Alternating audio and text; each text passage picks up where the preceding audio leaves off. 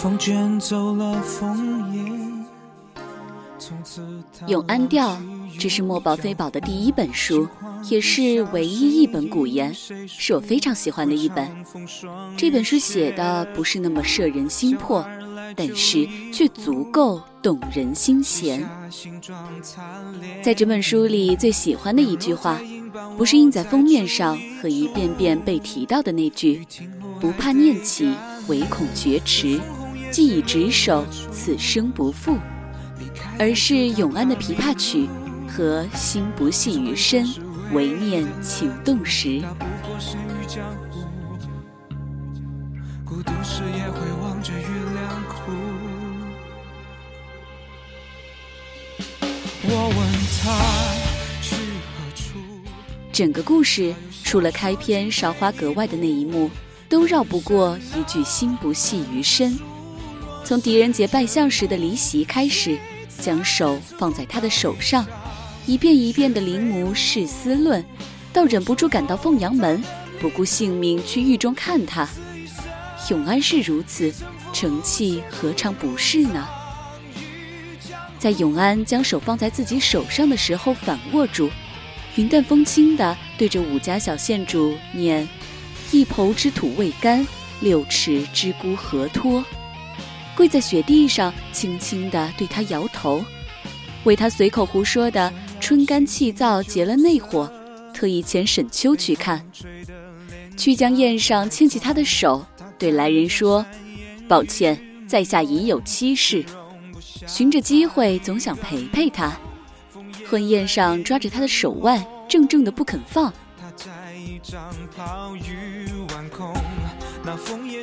一切的一切。在永安被送到临淄郡王府上之前的故事，是最喜欢的一段。命犯桃花，尚未错嫁。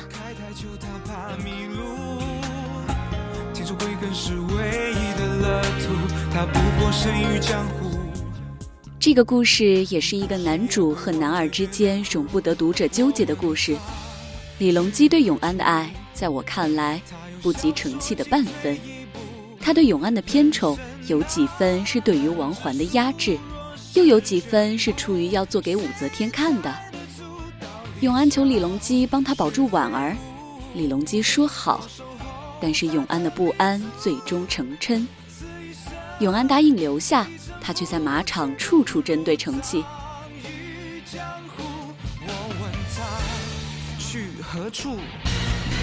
他又笑说进退一步，人生啊。全部，谁猜得出道理巧，却非先会命在旦夕，他却以此来试探。说到底，他喜欢的不过是凤阳门前染了九次的小宫壁。我并不否认他对永安的感情，只是他被父兄保护的太好，以至于可以那样的肆意和任性。他的爱。烧得太烈，以至于烧伤了自己和永安。他的爱太理智，却又太冲动。这样的爱的方式，不是保护，是牵绊呀。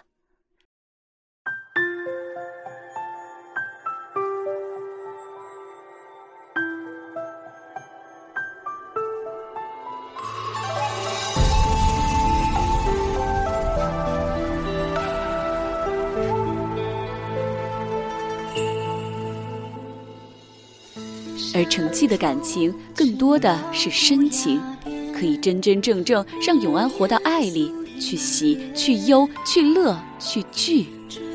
只是啊，终是错嫁，故人却眉目依旧。其实一直不大明白，最初成器对永安的动心是出于什么。永安的心思不难猜的，一曲笛声闻名天下的永平郡王，自幼听着他的故事长大。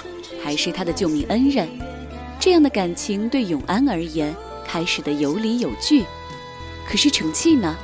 他是以什么样的心情对随他离席的小县主念出“青青子佩，悠悠我思”这样的句子的？后来的感情，我觉得继承阳的那句话是最好的解释。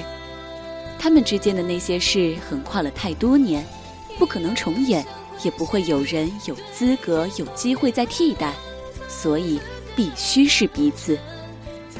于是才有了永安一次次的跪在武则天的面前，说着违背自己心意却只为护她的话，所以才有了成器一次次的用性命相护。成器当他是唯一的妻，云淡风轻的对他许下若登上帝位，空置后宫，专宠一人的承诺。故人眉目依旧，终是比肩而立了。山风轻绕古崖边，无言诉一别。最后的一卷，感人的是雪夜的断臂。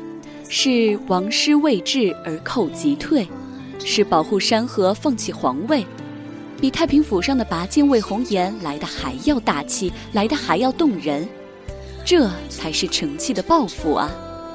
不是地位，不是礼堂江山，而是国家的土地，是土地上的百姓啊！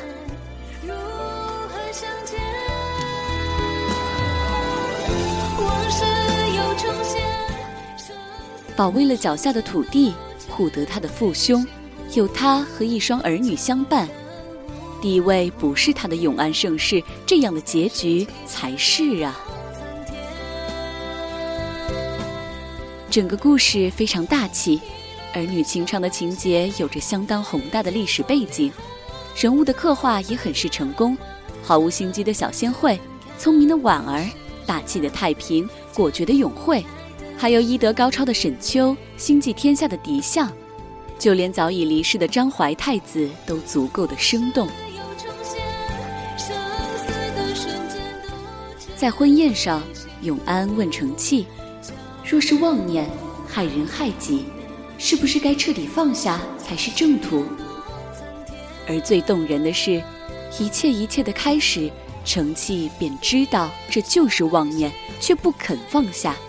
明知这是妄念，逃不开，也根本没有想要逃开。